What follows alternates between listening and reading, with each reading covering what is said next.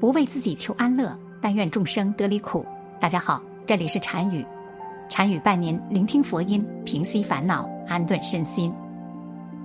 民间曾有这样一则传说：辅佐周文王强大西岐，后辅佐周武王大破殷商的姜尚，在死后转世成为了围魏救赵、打败庞涓的孙膑。孙膑死后又转世成为了三分天下的蜀汉丞相诸葛亮。诸葛亮死后，又转世成为了帮助朱元璋一统天下的明朝军师刘伯温。他们四人有很多的相似点，都是凭借自身的惊天伟地之才，建立了千秋伟业而闻名于世。后来，人们根据他们四个人相差的年代，认为长居台湾担任钦天监的刘培忠，有可能是刘伯温的转世。那么，关于刘伯温的转世传说。到底是怎么样的呢？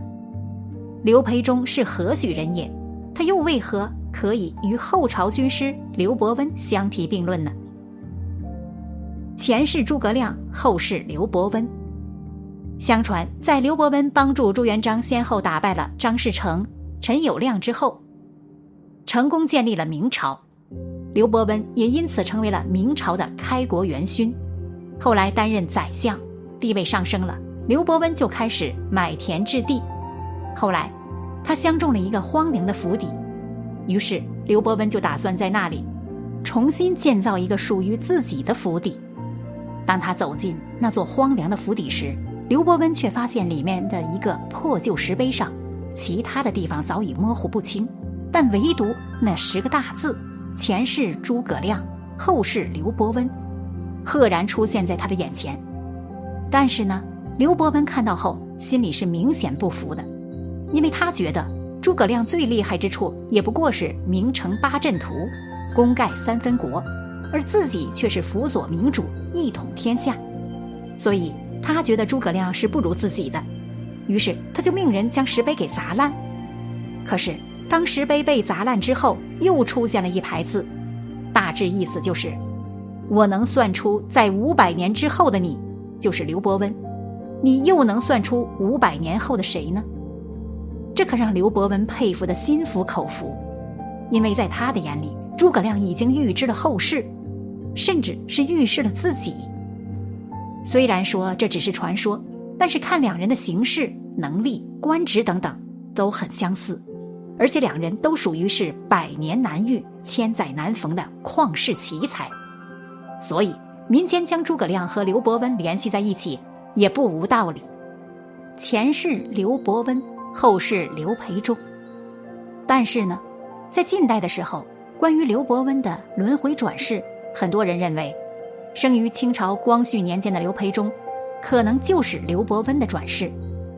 说起刘培忠，你可能不熟悉，但是他的徒弟你一定知道，曾仕强，就是我们前几期提到过的那个通过研究易经，从而算出来未来世界。将要发生的大事，他在早年就是师从刘培忠这里学习的。刘培忠也是非常神奇的一个人。孩童时代的刘培忠可以说是神童一般的存在，不仅五个月就能开口说话，而且随着年龄的增长，他还有了一目十行、过目不忘的能力。这么聪明的孩子，在小的时候曾因为一次受伤有了一次奇遇，据说。刘培忠在五岁的时候，因为出门玩耍的时候不小心跌倒，导致自己左边的眉毛被石头撞破，伤口开始流血。在家的刘父甚是担心，立马就把他抱到了院子里的板凳上，于是就嘱咐刘培忠不要出去，自己要出去找医生。等到刘父前脚刚出门，一位道长后脚就进了刘培忠的家。五岁的刘培忠见到这位道长也不害怕。道长把刘培忠抱到了屋子里，于是从口袋里取出药物，在刘培忠的伤口上抹了一点药。不一会儿的功夫，刘培忠的伤口就不流血了。那位道长随即将自己腰间的葫芦递到了刘培忠的手中，让他把葫芦的盖子打开。但无论刘培忠使多大的劲儿，都无法打开葫芦。那位道长看刘培忠费这么大的劲儿，还打不开葫芦。嘴边就开始嘟囔说：“这孩子不开窍啊，于是就扬长而去了。等到刘父找到医生把他带到家的时候，刘父发现刘培忠的伤口已经好了。医生检查了一番，也没有什么大问题。就在这个时候，刘培忠的心里逐渐产生了道根。一八九二年，刘培忠就因天资聪颖被选进了朝廷深造，其学习的内容就是道。进入宫中的刘培忠被安排到怀仁堂的一个德高望重的道长名下学习。一旦入了道，那就要有道号。于是刘培忠的师傅就给刘培忠取了一个道号“妙真子”。之后，刘培忠就开始了每天的学习。白天的时候，他就学习了解测量仪器、浑天仪、星象仪；晚上的时候，刘培忠的师傅就向刘培忠传授天象、地理。日月等高深的知识，虽然很深奥，但是刘培忠对此却很感兴趣。一八九七年，在清廷学习了五年的刘培忠，在师傅的谆谆教导下，他不仅是学习了很多深奥的知识，还通过五年的内心修养，逐渐养成了浩然之气。刘培忠的师傅觉得刘培忠修行的差不多了，于是就向梁公钟明推荐了他。之后，刘培忠就跟着梁公钟明学习太极、八卦等招式，也就一年的时间，天资聪颖的刘培忠就已经熟练掌握了太极的大多数拳法。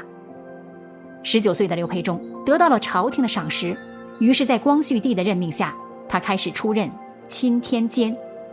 这个职位是负责什么呢？唐朝时期深受皇帝青睐的袁天罡、吕淳风。大家都应该知道吧？这两位曾经先后出任唐朝的钦天监一职，这个职位就是掌握全国的天文地理。另外，他们都有一个特别的技能，那就是夜观天象。但是呢，袁天罡、李淳风他俩是为皇亲国戚或者是达官贵人服务的，而刘培忠则是弟子及登门求助者，不问达官贵人，板夫走卒，盖一视同仁。就是说，无论贫贱富贵，在刘培忠这里就是平等的。据说，在刘培忠决定担任钦天监一职之后，他曾经跟着自己最初的师傅，也就是那位道长，一起去昆仑山上求道，学习更深奥的知识。这些深奥的知识为他之后的卜算等做了坚实的基础。在山上学习了三年之后，刘培忠回到了台湾，并开始传道解惑。他结合当时的世界大事、宇宙间的奥秘、当时的科学技术等等很多方面，向世人传授着道学，并在这段时间里，他收了很多徒弟，其中就有近代著名的国学大师曾仕强。一九七四年，此时的刘培忠已经九十一岁了，年事已高的他决定归隐山林，颐养天年了。于是，他就对着自己的徒弟们说。你们要坚定对道学的学习，我要休息了。他的徒弟们以为自己的师傅累了，想休养生息，但没想到，一九七五年春的时候，刘培忠就无疾而终，驾鹤西去了。刘培忠死后，被埋葬于凤鱼大直的静修宫附近。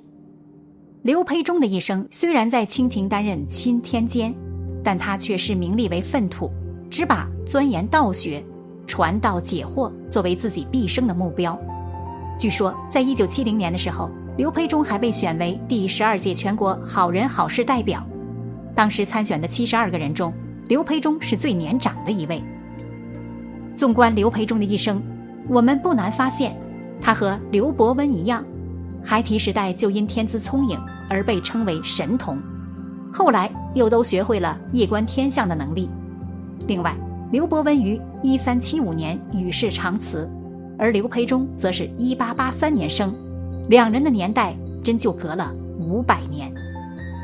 刘培忠一生中所经历的事情、所学习的知识，确实和刘伯温是一样的，这也会让人不由得联想到一起。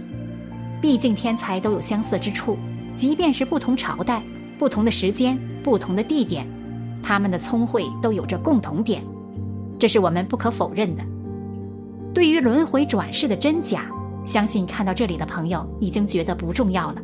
就如同刘培忠老先生曾说过的话一样，我们这个世界上人都喜欢争论一件事情到底是真是假。实际上，真的假的谁也不知道。其实这个答案也不重要，而是我们给出的道理能不能和事情符合，这才是最重要的。如果道理不通，就算是真的也没有用。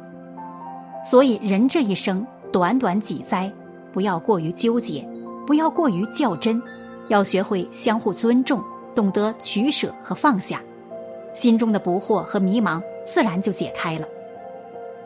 好了，本期的视频就为大家分享到这里，感谢您的观看。禅语陪您聆听佛音，平息烦恼，安顿身心。如果您也喜欢本期内容，请给我点个赞，还可以在右下角点击订阅。或者分享给您的朋友，您的支持是我最大的动力。咱们下期再见。